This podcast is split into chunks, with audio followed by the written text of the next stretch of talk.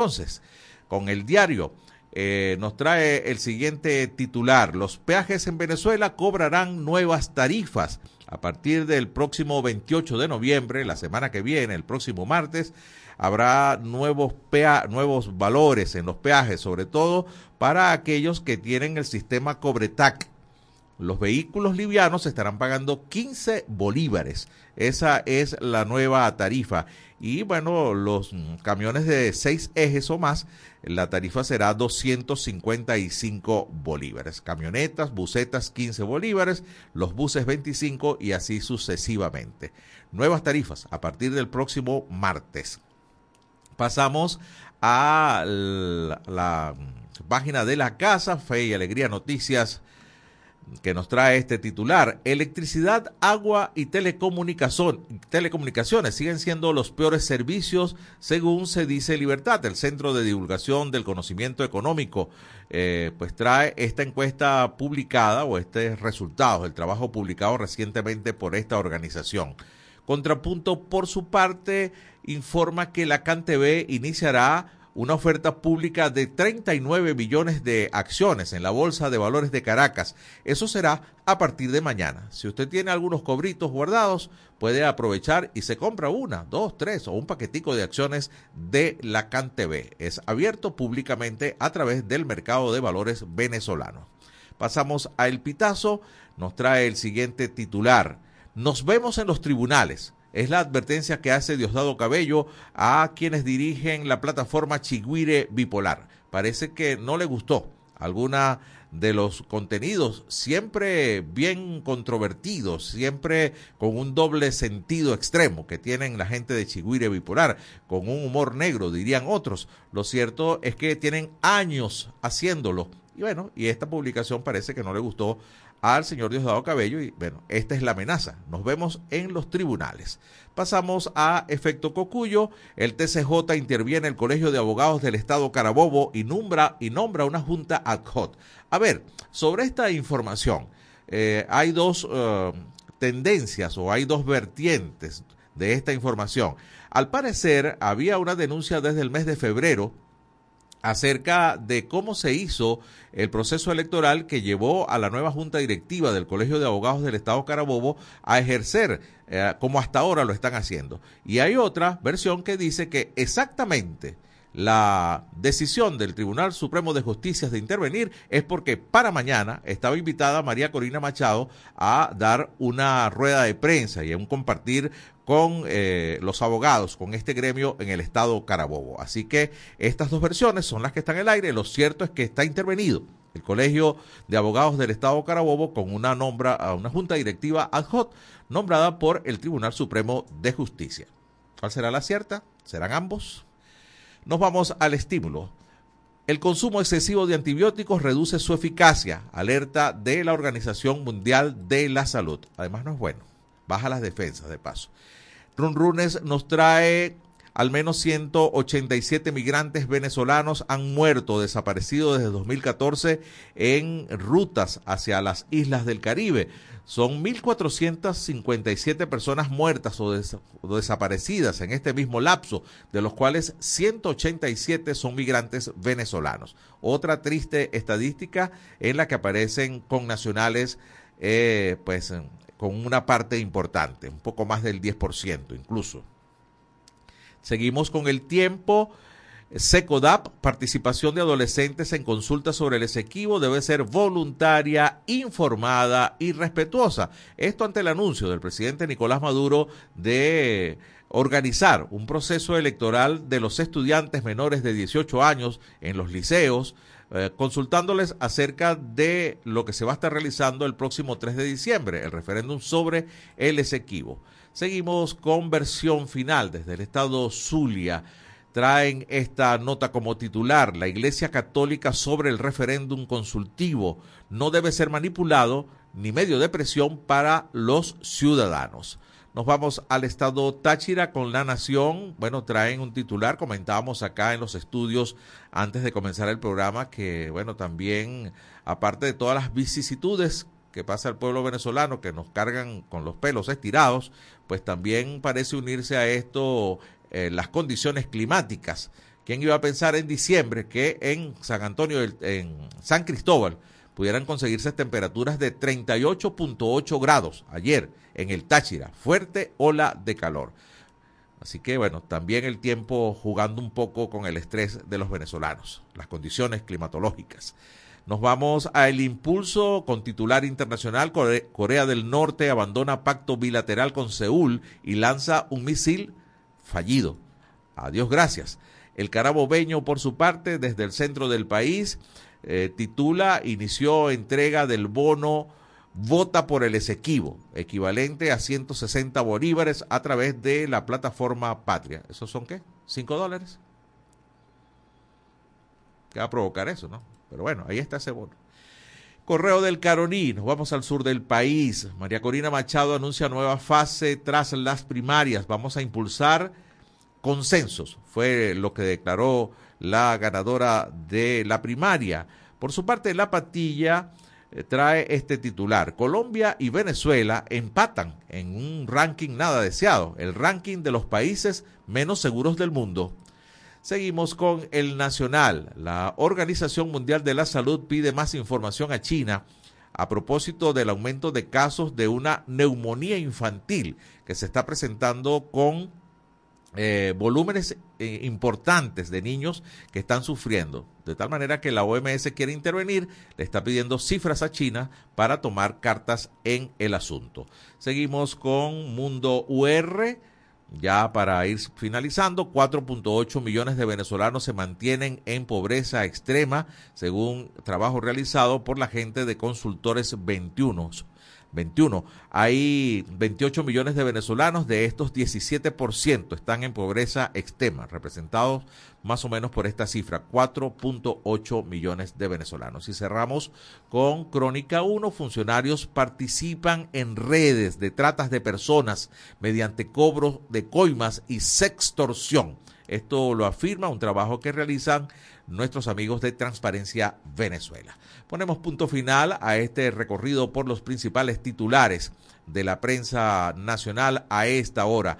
Finalizamos nuestro en vivo a través de la cuenta de Instagram en este país radio. Nosotros seguimos a través de la señal nacional de fe y alegría con este país y con el Noti Audio del Pitazo. Noti Audio, el Pitazo, un preciso resumen de lo que ocurre en toda Venezuela con Catherine Medina. Saludos estimados oyentes. A continuación hacemos un repaso informativo por las noticias más destacadas hasta este momento. Comenzamos. Grupo Social CESAP compartió soluciones locales para atender problemas de distribución de agua atender los problemas del agua potable y mostrar algunas soluciones que les han funcionado a algunas comunidades venezolanas fue la razón que propició el Foro de Gestión Comunitaria del Agua, una actividad organizada por el Grupo Social CESAP. La presidenta de esta agrupación, Diana Vegas, destacó que a través de 9.995 encuestas en 12 municipios del país, se reveló que 75% de los consultados se encuentra insatisfecho con el servicio. Vega señaló que el tema del agua es un asunto sensible y ese encuentro permitió apreciar cómo a través del compromiso, las alianzas y la organización, las comunidades pueden ser parte de la respuesta para atender esta problemática. Plataforma unitaria. Vamos a lograr la elección de una presidenta en 2024.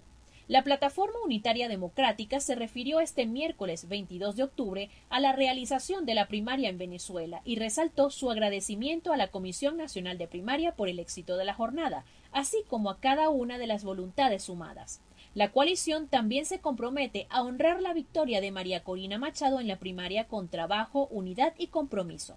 Estamos convencidos de que Venezuela fue la gran ganadora el 22 de octubre, señala la organización. Ministerio de Interior ordena requisa en calabozos de Polimaracaibo. El Ministerio de Interior, Justicia y Paz ordenó una requisa extraordinaria en el Centro de Reclusión Preventiva de la Policía Municipal de Maracaibo dentro del plan para el reforzamiento de centros penitenciarios. La inspección se efectuó la mañana del martes 21 de noviembre, supervisada por el comandante de la zona número 11 de la Guardia Nacional Bolivariana, general Francisco Luis Moreno. Casi 5.000 venezolanos solicitaron asilo en países de Europa en agosto. Los venezolanos son la cuarta nacionalidad con más solicitudes de asilo en Europa, con un total de 4.805 en agosto. Alemania, España, Francia e Italia fueron, por orden, los países de la Unión Europea que recibieron un mayor número de primeras solicitudes de asilo en dicho mes, según informó la Oficina Europea de Estadística Eurostat. Esos cuatro países reunieron el 68% del total de primeras solicitudes de asilo en la Unión Europea. Estimados oyentes, este ha sido el panorama informativo hasta esta hora. Narró para ustedes Catherine Medina. Estas informaciones puedes ampliarlas en nuestra página web, elpitazo.net. También recibimos tus denuncias vía SMS o WhatsApp a través del 0414-230-2934. Agradecemos como siempre a Catherine Medina, nuestra compañera del Pitazo, por el Noti Audio de hoy. Nos vamos a la primera pausa. Les eh, leo de inmediato la encuesta en este país del día de hoy. ¿Cuál considera usted que es el problema, el problema más urgente de atender en su comunidad? ¿La vialidad, escasez de agua, suministro de gas o la seguridad? A ver, ¿cuál considera usted que es el problema más urgente de atender en su comunidad? La vialidad, opción A, la escasez de agua, opción B, suministro de gas, opción C o la seguridad, opción D. Su respuesta a través del 0424-552-6638 vía mensaje de texto o WhatsApp. Hacemos la primera pausa en este país. Ya regresamos con En este país por la Red Nacional de Radio Fe y Alegría.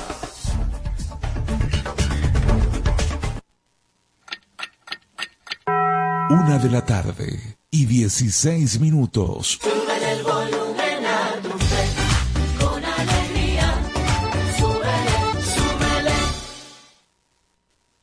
A ver, veamos quién necesita más urgente la ayuda. ¿Y eso para qué? Es que se va a implementar un proyecto y estamos actualizando el censo.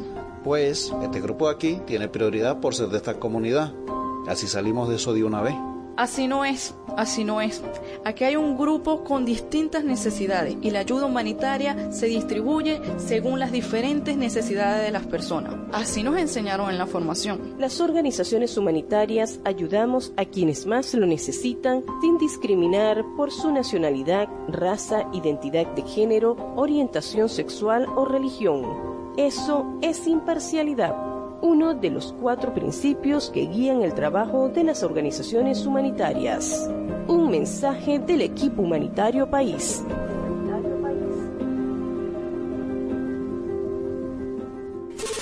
Nuestra misión es mantenerte informado.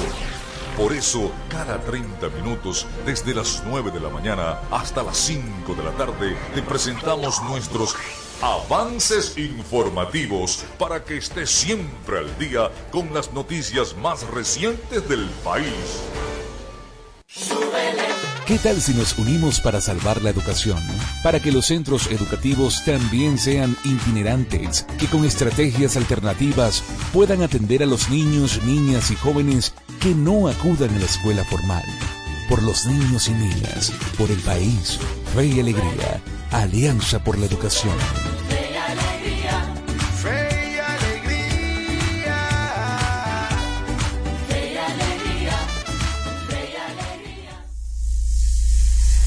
Descárgate nuestra aplicación Radio Fe y Alegría Noticias, disponible para iPhone y Android. Seguimos con En este país por la Red Nacional de Radio Fe y Alegría.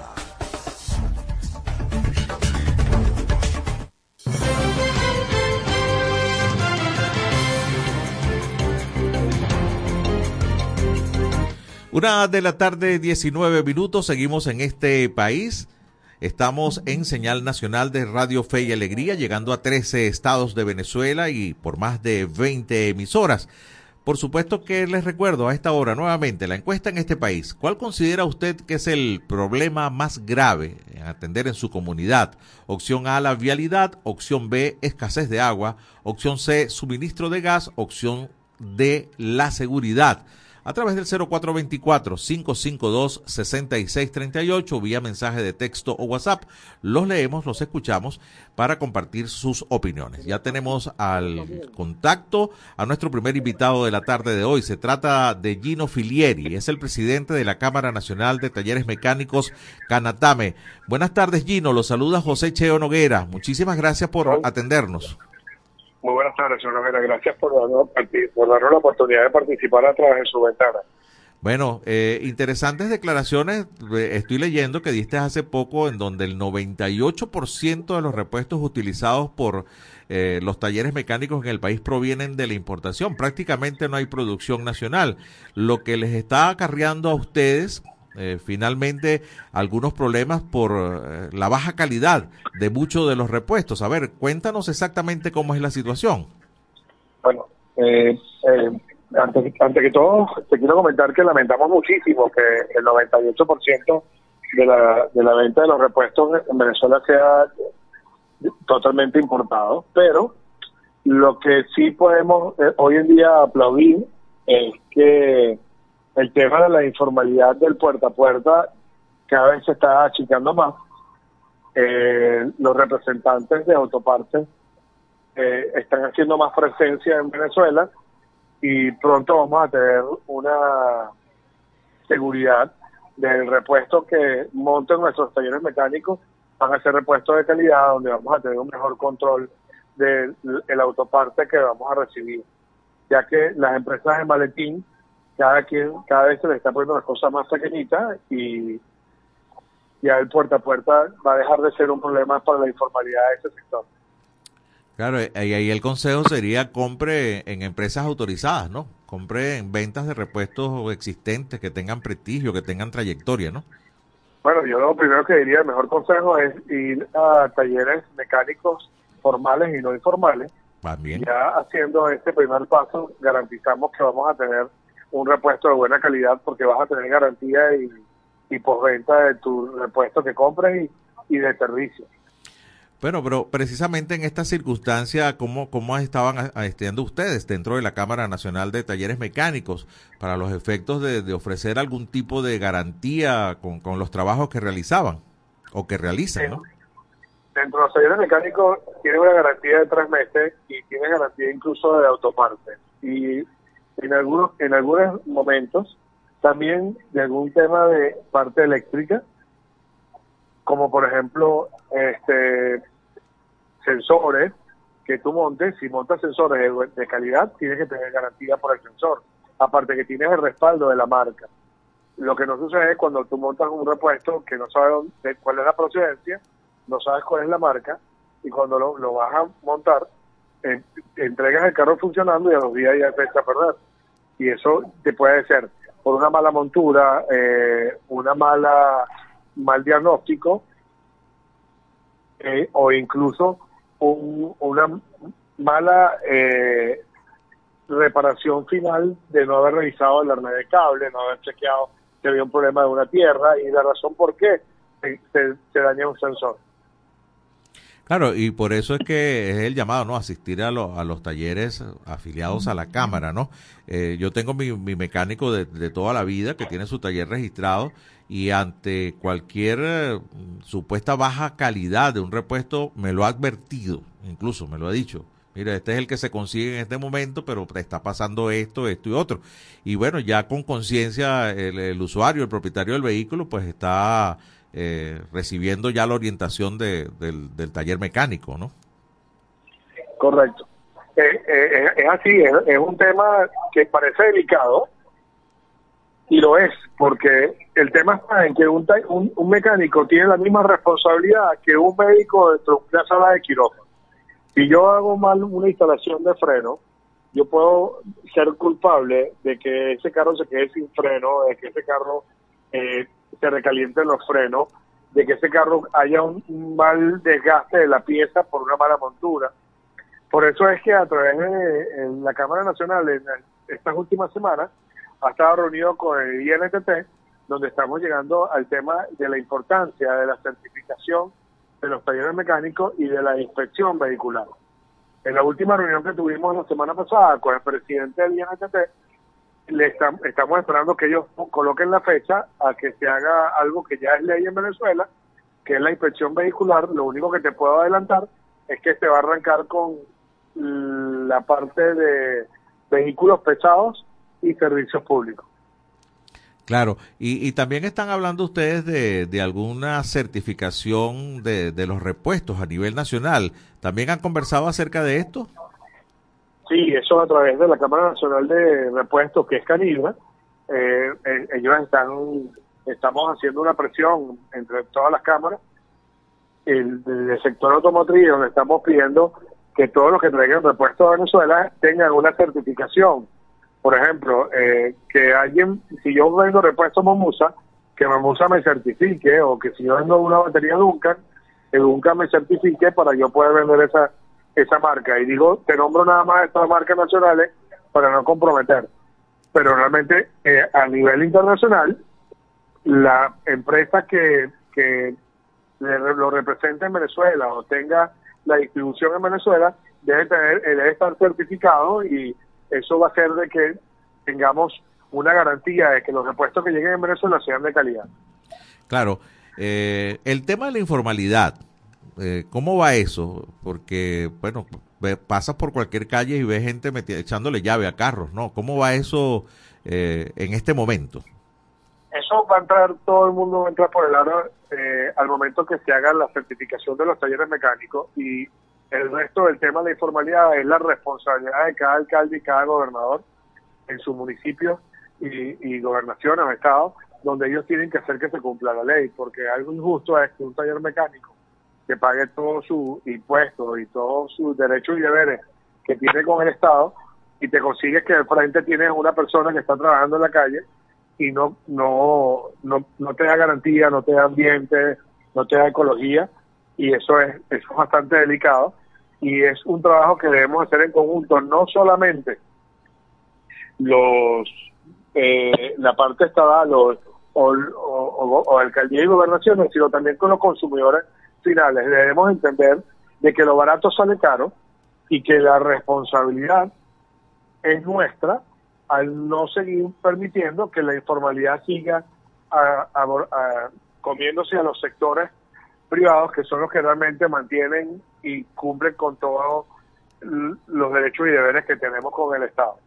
Claro, ustedes como sector, estamos conversando con el presidente de, la Cámara Nacional de Talleres Mecánicos, el señor Gino Filieri. Ustedes como, como parte de, una actividad dentro de, la producción interna bruta, a ver, ¿cómo los ha afectado todo este tema? Pandemia, hiperinflación, eh, ¿cómo se han visto reducidos ustedes la, la asistencia de las personas con sus vehículos a los talleres mecánicos?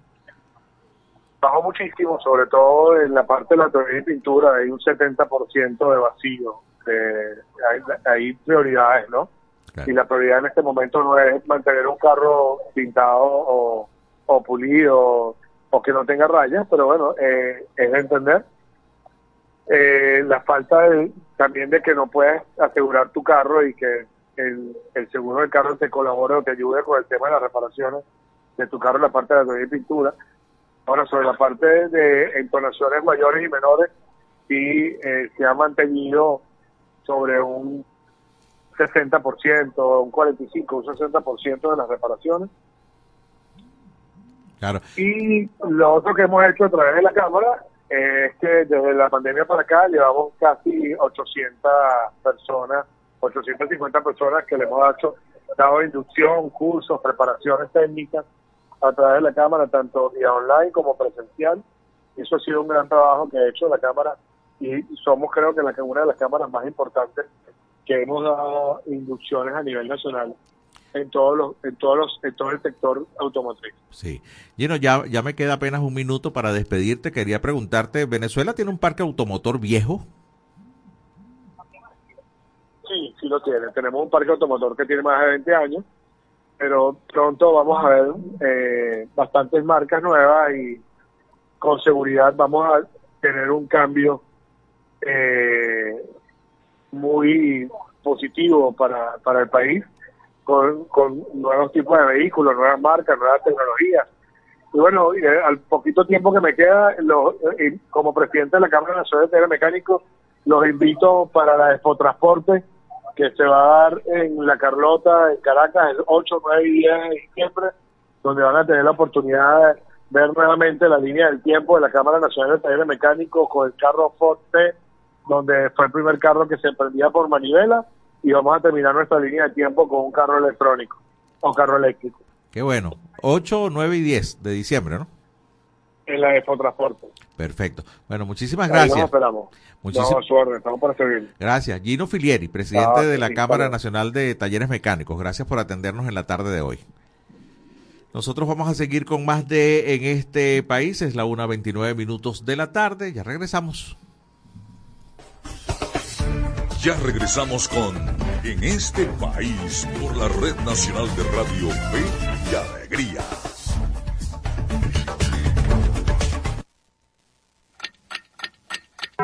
Una de la tarde y 30 minutos. el volumen a tu fe, con alegría. somos Radio Fe y Alegría Noticias.com.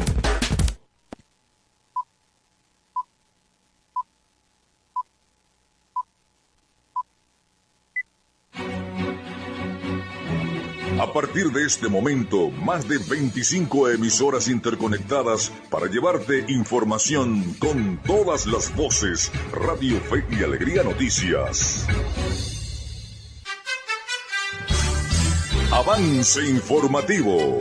Avance informativo.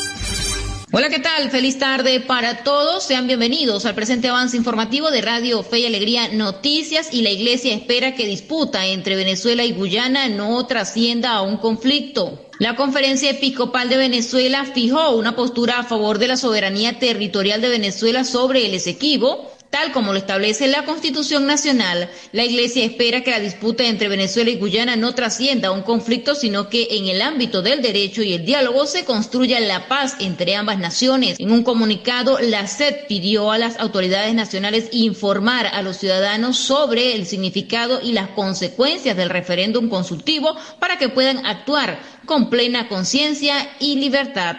Hasta aquí el presente avance informativo. Quien presentó Yorky Hernández. Continúen con más del programa en este país. Contamos con periodistas en toda Venezuela para llevarles la información en vivo y en caliente. Red Nacional de Radio Fe y Alegría, con todas las voces.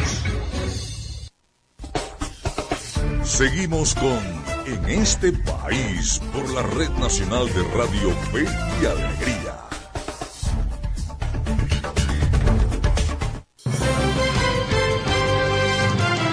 Una 32 minutos de la tarde. Gracias por seguir con nosotros. Estamos en la señal nacional de Radio Fe y Alegría en este país, en la edición diurna. A ver, les recuerdo la encuesta en este país del día de hoy. ¿Cuál considera usted que es el problema más urgente en atender en su comunidad? Opción A, la vialidad. Opción B, escasez de agua. Opción C, suministro de gas. Opción D, la seguridad. 0424-552-6638, vía mensaje de texto o WhatsApp. Por ahí los leemos.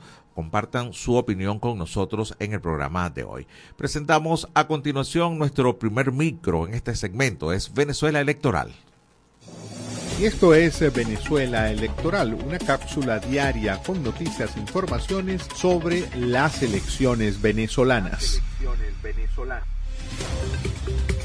Al cumplirse un mes de la elección primaria del 22 de octubre, la candidata ganadora, María Corina Machado, difundió este miércoles un mensaje a propósito de la ocasión en el que calificó de error el referendo sobre el exequivo previsto para el 3 de diciembre y plantea su suspensión porque considera que no es un aporte a los argumentos jurídicos que Venezuela debe presentar ante la Corte Internacional de Justicia.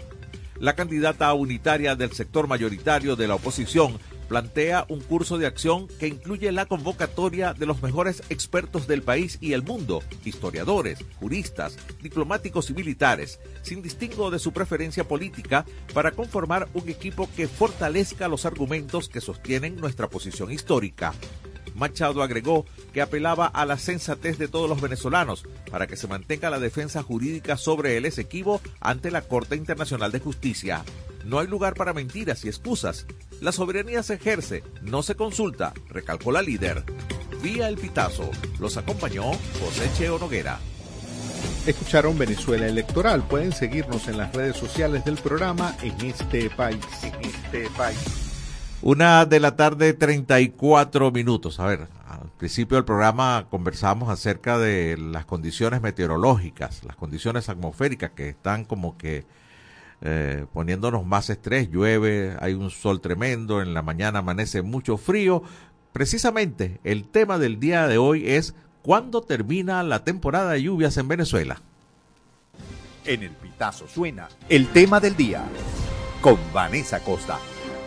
Las lluvias eh, registradas el pasado primero y 2 de noviembre causaron deslizamientos de tierra e inundaciones en gran parte del territorio nacional. De acuerdo con un balance ofrecido por el ministro de Interior y Justicia, Remigio Ceballos, las precipitaciones que se han registrado en los últimos días han causado afectaciones leves y moderadas en Distrito Capital, Miranda, La Guaira, Aragua, Carabobo, Lara, Falcón, Yaracuy, Mérida y Zulia. Entre tanto, el Instituto de Hidrometeorología de la Universidad Central de Venezuela Venezuela detalló en su boletín mensual que octubre fue un mes de lluvioso extremo. Hubo precipitaciones en 23 días, indicador que según lo reflejado por el informe está por encima del promedio histórico que se ubica en 13.9 días. Asimismo, el balance del Instituto de la UCB señaló que entre el 25 y el 31 de octubre llovió durante 7 días consecutivos, mientras que el promedio histórico es de 4.4 días. Del mismo modo, el departamento de la UCB indicó que 2023 fue el tercer año con mayor acumulado de precipitaciones hasta octubre en 74 años. No obstante, se espera que en noviembre comiencen a disminuir las precipitaciones y que las temperaturas empiecen a descender. Así lo refirió el ingeniero hidrometeorológico Valdemar Andrade. La situación de mm, calor o de temperaturas altas todavía en, el país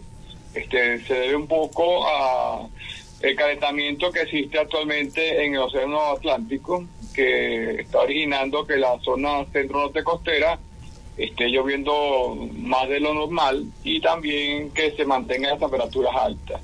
Esperamos que, que, que a partir de la primera semana de noviembre comience a bajar las temperaturas y también en noviembre finaliza la temporada de lluvia de este año. El especialista también explicó que si bien aún persisten las eh, precipitaciones, en el sur del país comenzaron a disminuir los eh, niveles de los embalses. En la zona centro norte costera todavía está lloviendo, va a seguir lloviendo hasta, como dije, hasta noviembre, pero ya el sur del país ya comenzó la temporada seca, por así decirlo. Eh, en, los niveles del Orinoco, eh, en los diferentes sitios de medición que van desde Puerto Ayacucho hasta Ciudad Bolívar, eh, para este momento nos encontramos el mínimo histórico para la fecha. En el río Caroní también estamos con valores de, de cabales mínimos históricos, también para la fecha en la entrada del embalse Guri, con la suerte que el embalse Guri está muy lleno y no pensamos que podría haber un una variación o una, una caída del, nivel del agua en el embalse, a no ser que haya una operación obligada del embalse y haga que se descienda el embalse de Guri. Pero en principio, la situación del mm, centro norte costera es que está lloviendo y al sur está seco. Eso eh, nos indica que este niño que nos estamos observando este año es un niño inhabitual. Andrade también indicó que si bien sus efectos eh, no se sienten con tanta fuerza como en otros países, Venezuela no es ajena a lo que ocurre en el resto del mundo producto del cambio climático. Eh, lo que pasa es que ese cambio climático en, en, la zona eh, cercana al Ecuador, como en la que estamos nosotros, no se ve tan claramente como en las latitudes más altas, al norte y al sur del de globo ¿no? Este, aquí eh, la temperatura es muy uniforme a lo largo del año y también la, lluvia es muy uniforme a lo largo del año en esta zona ecuatorial y eh, los efectos del cambio climático no se notan tan drásticamente. Lo que sí ha sucedido es que esos eventos extremos tanto de lluvia como de sequía, eh, se, van a hacer cada vez más intensos y cada vez más frecuentes. El tema del día con Vanessa Acosta. Esta y todas nuestras informaciones puedes ampliarlas en el tazo.net. Gracias a Vanessa Acosta. Bueno, temporadas marcadas lluvias muy fuertes, es lo que van a decir, va a caer la misma cantidad de agua, pero en menos eventos lluviosos. Era el pronóstico que precisamente traía el fenómeno del niño, que es cuando se calienta el Pacífico y se enfría un poco más el Atlántico. La niña es al revés. La niña se, se enfría el Pacífico y se calienta el Atlántico. Hora de ir al deporte. Bueno, los Cardenales de Lara retomaron el primer lugar el día de ayer, bueno, solo a medio juego, los Leones del Caracas están ahí al acecho. Esta información y mucho más está en la movida deportiva con Miguel Valladares. En este país presentamos la movida deportiva con Miguel Valladares. Un gran saludo amigos del deporte, es un gusto recibirlos de nuevo en la grada de en este país. Iniciamos el repaso de la actualidad deportiva con béisbol venezolano porque Cardenales recuperó la cima de la tabla en solitario luego de derrotar a Bravos y aprovechar la caída de los Leones ante Tigres. Cardenales contó con una sólida apertura de Máximo Castillo, quien en seis entradas no toleró carreras para llevarse una victoria de siete anotaciones por tres ante Bravos. Carlos Narváez se fue de 4-3 con cuadrangular y par de carreras remolcadas. Tiburones por su parte pasó la escoba en la doble jornada ante Caribes en Puerto La Cruz al vencer los 8-4 y 9-1. Wilson García se fue dos veces para la calle e impulsó cuatro carreras en el primer juego, mientras que Leonardo Reginato trajo cuatro al plato en el segundo de la doble cartelera. Por cierto, ayer La Guaira anunció la llegada del cubano Yaciel Puig, un jugador que fuese figura en grandes ligas con los Dodgers de Los Ángeles. En Caracas, Tigres apaleó el picheo de los Leones para vencer los 13 carreras por 3, anotando 6 rayitas en la primera entrada. Leobaldo Cabrera y José Martínez remolcaron cuatro anotaciones cada uno, mientras que Rafael Marchán impulsó tres más. Magallanes finalmente cerró la jornada derrotando a las Águilas 11 carreras por 6. Albert Martínez y Carlos Rodríguez duplicaron con el bate y trajeron a tres compañeros al plato. Para hoy, Leones visitará a Bravos, Águilas a Tiburones, Tigres a Magallanes y Cardenales a Caribes. Seguimos con fútbol porque anoche arribó al país el avión que trajo algunos jugadores del Avinotinto procedente de Lima, un vuelo que no estuvo exento de polémica debido a que despegó horas después de lo previsto por un retraso que aún no se aclara. La Federación Venezolana de Fútbol publicó un comunicado en el que responsabilizó a las autoridades peruanas por el retraso mientras que la Cancillería de ese país alegó que la citada aeronave viene experimentando restricciones de abastecimiento de índole mercantil privado ajenas a la voluntad del Estado peruano. El presidente de la Federación Venezolana de Fútbol, Jorge Jiménez, declaró que ya acudieron a la FIFA con el fin de poner la queja formal sobre algunos episodios irregulares presentados en la visita de Venezuela a Lima. Y nos vamos con un par de corticas y al pie, iniciando con los Juegos Panamericanos que se llevan a cabo en Santiago de Chile, porque la triple medallista paralímpica Lisbeth Ibera ganó la presea de oro en los 200 metros T47 con un tiempo de 24,88 segundos. Hoy volverá a la pista en búsqueda de la otra dorada, pero en los 400 metros. Y en fútbol, el arquero Wilker Fariñez se volvió a entrenar con el grupo en su club el Lens de Francia luego de una larga recuperación de año y medio como consecuencia de una lesión de ligamentos en una concentración vino tinto. De esta forma llegamos al final del repaso por la jornada de hoy, pero le invitamos a que nos acompañe mañana para vivir la previa del fin de semana en la grada de En este país.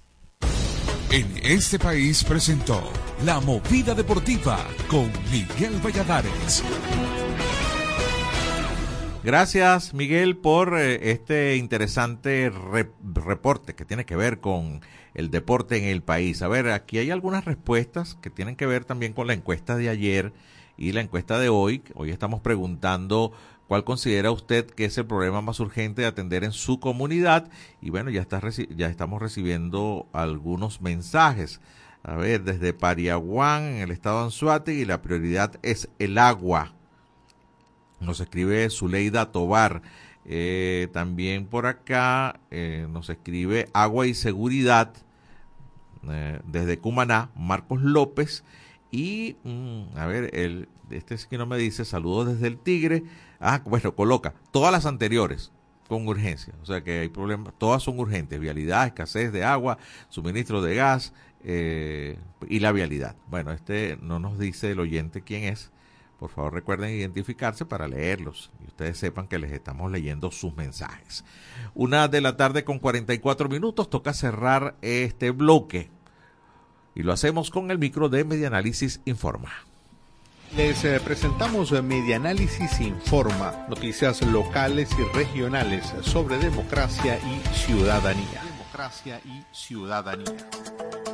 90% de los hospitales venezolanos solicita por lo menos un insumo a los pacientes para poder operarlos, independientemente de si es una emergencia o no. Así lo reveló el reporte semianual 2023 en la encuesta nacional de hospitales elaborado por la organización Médicos por la Salud. El estudio realizado en hospitales tipo 3 y 4 del país señaló que para el periodo enero-septiembre 2023, el índice de desabastecimiento de quirófano, calculado en base a nueve insumos indispensables, fue de 74%. Esto representa un incremento de 3% en la escasez en comparación con el mismo periodo del año anterior. La encuesta indicó que en promedio los pacientes tienen que gastar el equivalente a 78 dólares en insumos muy básicos desde suturas hasta batas. En muchos casos se piden insumos o instrumentos específicos para el tipo de cirugía que pueden aumentar aún más los costos, añadió el informe. Vía El Nacional los acompañó José Cheo Noguera. Y esto fue Medianálisis Informa. Puedes seguirnos en las redes sociales, somos arroba medianálisis o visitar nuestra página web www.medianálisis.org.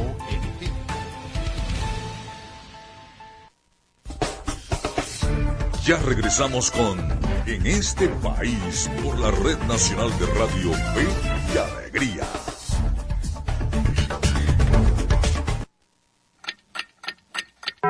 Una de la tarde y 46 minutos.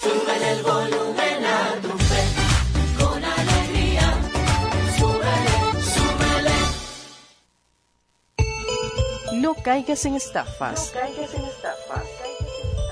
Fe y Alegría no está llamando a su audiencia para solicitar información confidencial.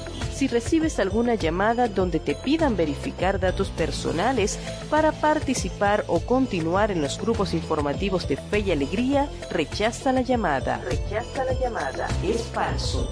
Evita responder o enviar mensajes a este número y bloquealo de inmediato. No caigas en estafas. Un mensaje de Radio Fe y Alegría. Descárgate nuestra aplicación Radio Fe y Alegría Noticias, disponible para iPhone y Android.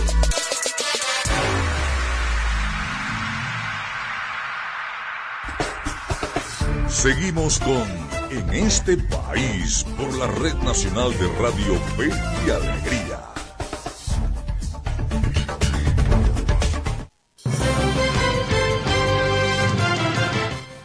Una de la tarde con 46 minutos. Gracias por seguir con nosotros.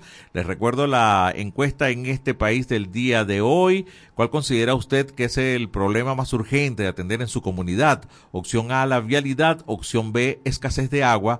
Opción C, suministro de gas. Opción D, la seguridad. Nos escribe eh, Alejandro Patiño desde Cumaná dice la problemática más grande en mi comunidad es el aseo urbano, tiene cuatro meses sin pasar y hay quemas, muchas quemas a diario y de verdad que eso es súper perjudicial para el país. Nosotros seguimos en señal nacional de fe y alegría, estamos en tres estados de Venezuela por más de 20 emisoras de manera simultánea.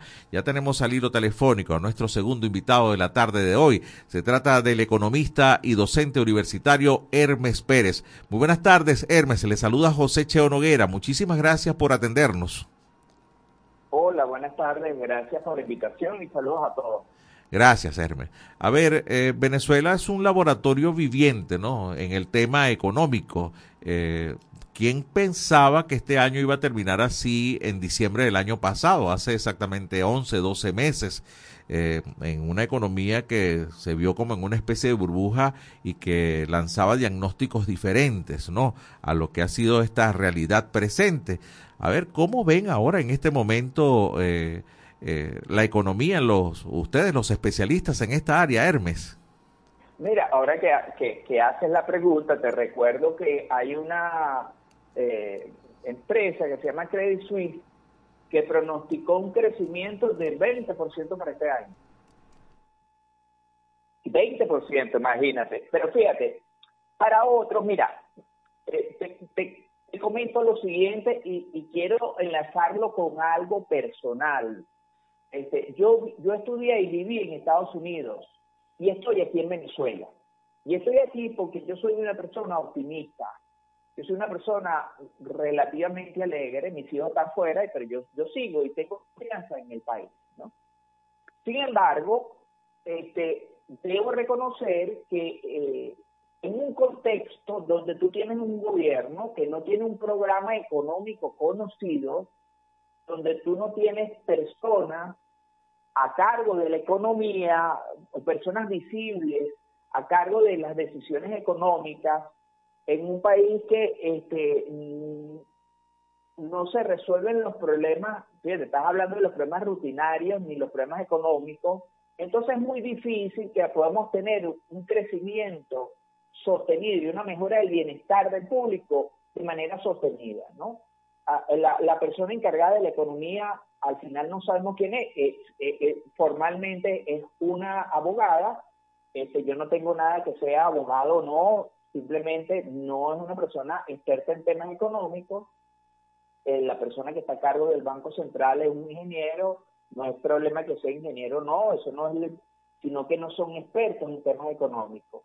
Eh, realmente este año vemos, si, si tú me preguntas qué medidas económicas se tomaron este año, yo no lo sé, yo no lo sé, o sea, yo no he visto medidas económicas.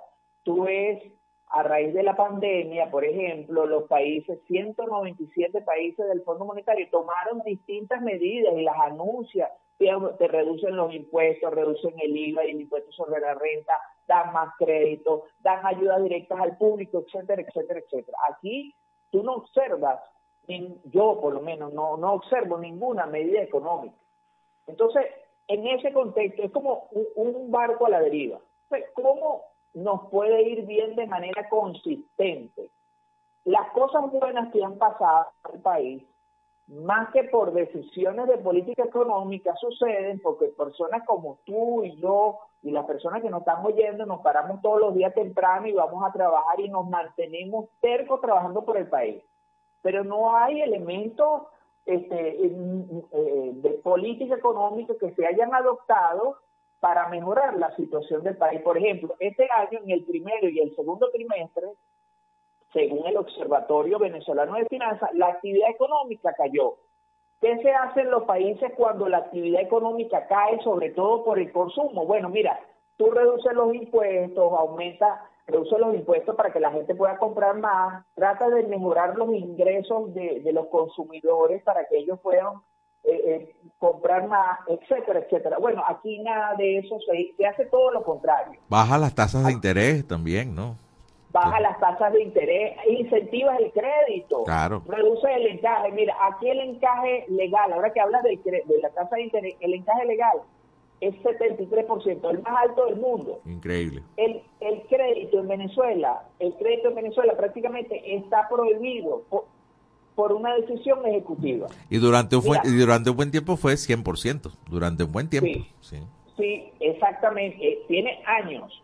Ojo, el 73% nominal, cuando tú revisas las cifras, eh, eh, eh, de, de- de- de los datos del Banco Central, te das cuenta que el encaje es casi 100. O sea, aquí hay una prohibición absoluta del crédito. Bueno, ¿quién tiene tarjeta de crédito de lo que estamos yendo? Yo no tengo. Mm, no. Eso es un elemento. Mira, otra cosa, otra cosa importante, mira, la actividad económica de un país, el 70%, más o menos, puede ser menos, el 70% de la actividad de un país es la suma del consumo de las familias, las personas. Es decir, que cuando hay crisis económica, lo más importante es incentivar el consumo, porque si las personas compran más, entonces eso crea oportunidades de negocio, los negocios abren, pagan sueldos y salarios, contratan a más personas y entonces eso genera una reacción en cadena positiva. Nosotros tenemos una política de contención salarial pública que mantiene el salario mínimo en 3 dólares. Mira, los países más pobres de Latinoamérica, ¿cuáles son? Cuba, Nicaragua, Haití, tienen salarios que están por el orden de los eh, 100 dólares eh, eh, al mes. Nosotros tenemos 3. Ahorita, por ejemplo, que ganó el nuevo presidente de Argentina, él hablaba que las condiciones en Argentina estaban malísimas porque el salario mínimo está por el orden de los 300, 400 dólares al mes. Aquí es 3. ¿no? Nada, nada justifica un salario de 3 dólares, nada, nada, nada, ni las sanciones, ni nosotros ahorita tenemos ingresos petroleros que están por el orden de los de los 18 mil millones de dólares. Entonces, hay, hay medidas fáciles que se pueden tomar para ayudar la situación de manera provisional. Por ejemplo, puede reducir el encaje y las tasas de interés. Puede exonerar el impuesto sobre la renta de las empresas pequeñas y medianas por seis meses mientras está la crisis. El IVA de nosotros lo puede reducir, que está en 16, reducirlo a 14 y 12 y ves cómo va la situación. Si la situación mejora, lo vuelves a aumentar, no hay problema. El, el impuesto a las grandes transacciones financieras, ¿por qué no lo elimina si ha tenido tantas críticas? ¿Cómo se paga un impuesto a las grandes transacciones y, y, y si uno compra una canilla y pagas con un billete, te cobran el 3%? Eso no tiene sentido, incluso hasta por el nombre. Es, es regresivo. Los impuestos, tú no puedes tener un impuesto que una persona que compra una canilla paga el 3% y si tú compras un, carro importado pagas también el 3%. O sea, no puede ser. Los impuestos tienen que ser regresivos. El que tiene menos tiene que pagar menos y el que tiene más paga más. Es una cosa de sentido común. O sea, eso no tiene nada, no, no estamos hablando de ideologías políticas ni nada, sino hay cosas de sentido común tenemos una inflación que está por encima de 300% y tenemos los salarios que, que no se han congelado desde hace 20 meses. O sea, eso no tiene sentido económico ni ético, incluso hasta por una cuestión de empatía, ¿vale? Mira, yo soy jubilado de la administración pública, yo traje 31 años. Si tú ves mi, mi, mi, mi salario pensionado, eso, eso no, no puedo comprar nada. Mira, un profesor de la Universidad Central tiene una quincena de 120 bolívares, ¿vale? Eso, eso, eso, eso es, da pena. Insólito, sí. ¿no? Una cosa insólita. Entonces, no tiene nada que ver con, con aspectos de ideología, simplemente que no se toman algunas medidas que son de sentido común. No me digas que no hay, no hay plata para subirle a un profesor de la Universidad Central para que no, no le paguen este 126 que, con eso se muere de hambre. No puede ser. Sí, y a pesar de, de, lo, de lo injusto de todo esto, eh, a un altísimo costo, lo, que, lo único que pareciera coherente que ha hecho el Estado es bajar el gasto público, pero a costa de no aumentarle el sueldo a la gente por 20 meses y de gastarse más de 4 mil, casi 5 mil millones de dólares inyectando dólares a la banca comercial para mantener una tasa cambiaria eh, relativamente estable. Que, que, ha hecho, no sé si será su opinión, estamos conversando con Héctor Pérez, que inusualmente en este último trimestre del año que los precios se disparan, se han mantenido, porque bueno, la tasa cambiaria ha estado ahí a fuerza de, de inyección de, de dólares a la banca comercial, ¿no? Mira, bien bueno que traje ese punto, ¿no? Mira, desde aunque, ya me quedó, me queda un minuto, Hermes, por favor, para que lo aproveches, si eres tan amable. Sí, mira, bien bueno que, que tocaste ese punto. Nosotros tenemos experiencia con estabilidad cambiaria. ¿Qué pasa cuando uno mantiene la estabilidad cambiaria de manera artificial? ¿Qué pasa después? Bueno, después viene una devaluación. Un golpe muy fuerte, sí, señor. E, entonces, entonces si tienes una inflación de 300% y tienes el tipo de cambio estable, tarde o temprano va a venir el ajuste por el tipo de cambio. Eso, eso lo hemos visto de manera repetitiva. Entonces, este, incluso eso no es, no es un logro, vamos a decir, que podemos estar, sobre todo el, el problema que tenemos que controlar la inflación. Claro, sí, no, no, yo no lo decía como logro, sino como la única cosa que pareciera coherente, ¿no? En todo caso. Hermes, lamentablemente tengo que despedirte, el tiempo en radio es impecable. Te prometo con nuestra productora que te llamamos pronto, porque bueno, todavía falta un mes más, a ver qué pasa con diciembre, que también es otro mes tradicionalmente en que hay inflación, supuestamente hay más dinero rodando, cosa que este año parece no ser mucho el que va a estar rodando con esos salarios tan, tan, tan bajos, ¿no? Entre- Ojalá lo ajusten. Sí, entre el bono de guerra económico y los dos meses de eh, el mes el mes de pensión y, el- y un mes de aguinaldo, eh, creo que fueron 27 dólares lo que recibió la gente, algo así como 900 y algo de bolívar. Así que bueno, eso eso no ayuda mucho a la inflación tampoco.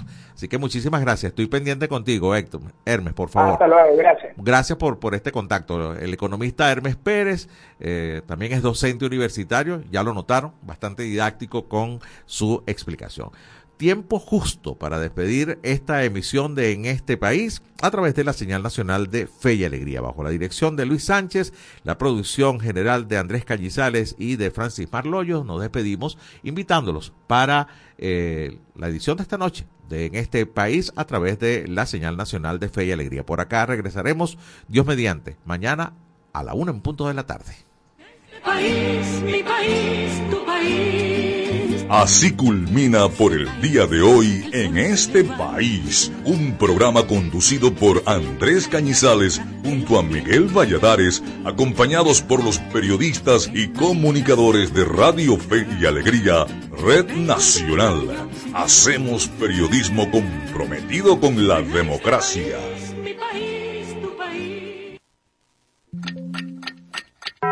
Dos de la tarde, en punto.